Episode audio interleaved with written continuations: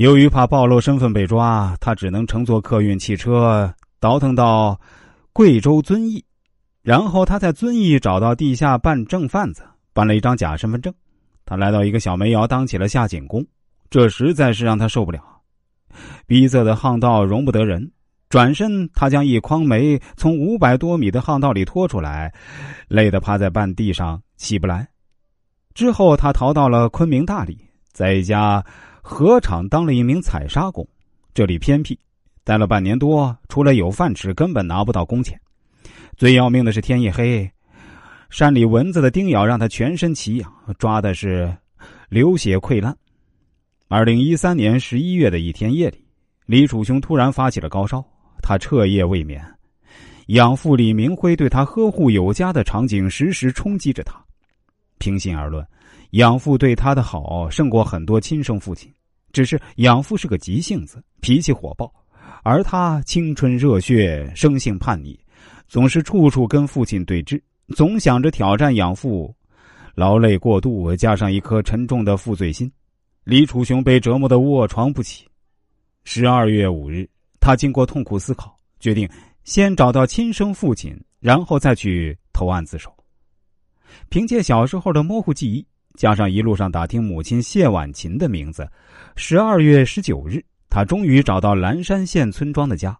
然而邻居告诉他，谢家全家都在广东打工。正当他失望的时候，邻居又告诉他，他有个妹妹谢小琴在郴州做生意，并告知了他的手机号码。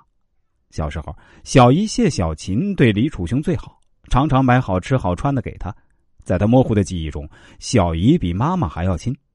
大难当前，他如此渴望这份久远的亲情。十二月二十日，李楚雄返回郴州。